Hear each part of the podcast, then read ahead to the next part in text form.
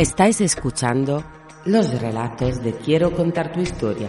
Relatos originales, cortos y de temática oscura de diferentes autores independientes, producidos y locutados por Valeria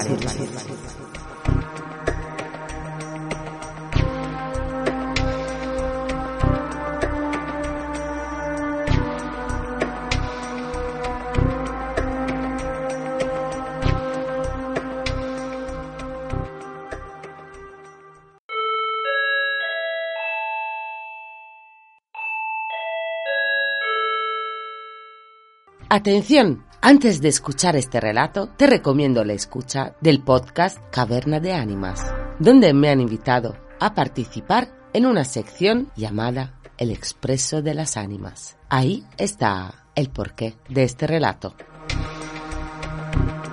La taquilla, un relato de Valeria Surchis.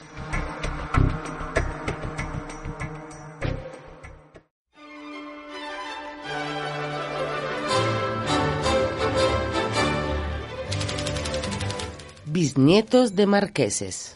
Esto era lo que decía siempre cuando se presentaba. Don Argimiro de la Fuente, bisnieto de marqueses. Y cómo le gustaba fardar de eso.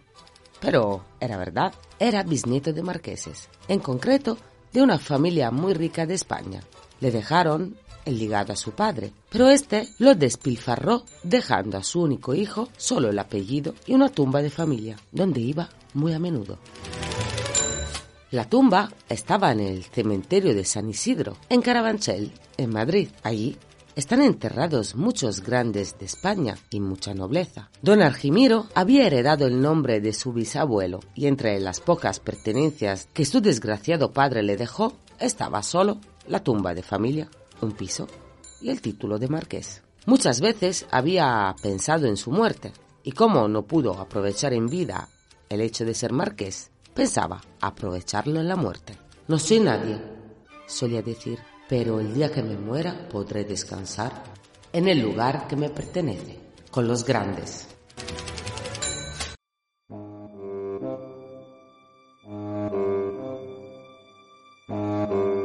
Todos los días iba a esa cripta.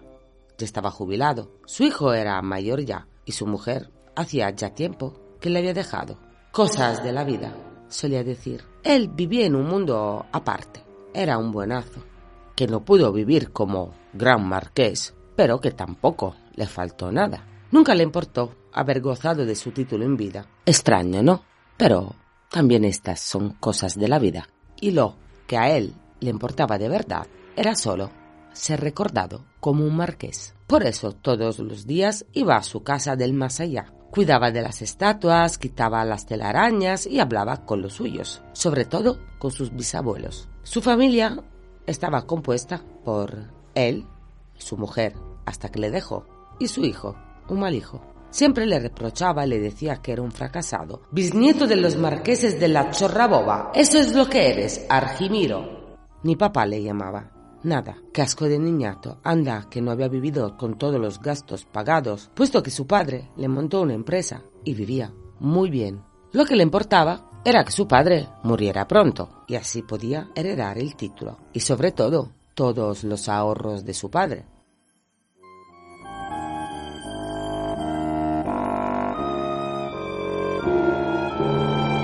A veces hay malos padres, pero otras veces también hay malos hijos, y este era el peor.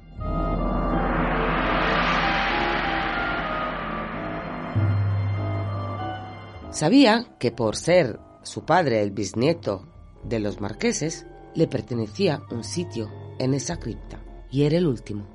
Solo quedaba un sitio, no había más espacio, y eso, no sabemos por qué, le provocaba un odio tremendo. Él también quería estar en esa cripta, con todos los gastos pagados, hasta la eternidad. Un día se puso a mirar entre los papeles de su padre y ahí estaba todo claro. El último sitio disponible de la cripta estaba destinado a su padre. Todos los demás descendientes, a no haber más sitio, se debían buscar la vida, o, en este caso, la muerte con sus propios medios.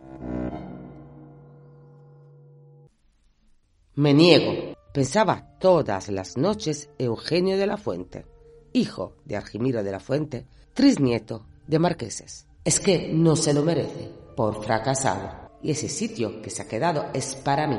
Tiene que ser así, porque yo sí soy alguien en la vida, no ese viejo bobo. Don Argimiro ya estaba cansado y cada día se sentía peor. Y encima él no sabía que su hijo le despreciase tanto. Un día le contó sentirse muy cansado. Hijo mío, le dijo, no me encuentro muy bien. No sé qué me pasa, ni qué pasará. Ya hice testamento. Todo te pertenece a ti y a tu familia. Lo único que te pido es que cuides de la cripta como yo la cuidé todos estos años. Yo ya no iré nunca más y cuando me muera, ven de vez en cuando a hablar conmigo. Ni pena le dio a Eugenio, su pobre y sencillo padre. Solo quería ese sitio, ese título y ya está. Por primera vez se acercó a la cripta, bajó las escaleras, miró a su alrededor y se le ocurrió una idea maléfica. A la izquierda del todo quedaba un sitio con poco espacio, pero quedaba espacio. Y en el lado derecho estaba el sitio que según él le pertenecía a él. En ese momento pensó en un detalle de la vida triste y de fracasado de su padre, que trabajaba en un banco. Y cuando iba a trabajar podía olvidarse hasta de su cabeza, pero nunca se le olvidaba la llave de su taquilla. Taquillas, pensó. Esa es la solución. Y encima muy barata. En ese espacio caben unas taquillas. se descojonaba. A mis hijos se las suda ser marqueses o qué pasará con ellos después de su muerte. ¿Qué más le da estar enterrados en un sitio u otro? Yo me pido el sitio guapo, debajo de la abuela, y mi padre que se joda. Su sueño era estar enterrado con los grandes. Así será. Qué pringado. Siempre lo ha sido. Don Argimiro murió a los seis meses de aquella conversación con su hijo. Tiempo en que Eugenio hizo montar dentro de la cripta unas taquillas. Sí, unas taquillas como las de oficina, con su llave, y todo. Y ahí acabó descansando el pobre Argimiro de la Fuente, bisnieto de marqueses, con su nombre puesto como si eso fuese un buzón. Y Eugenio nunca más volvió a visitar esa cripta y tiró la llave de esa taquilla.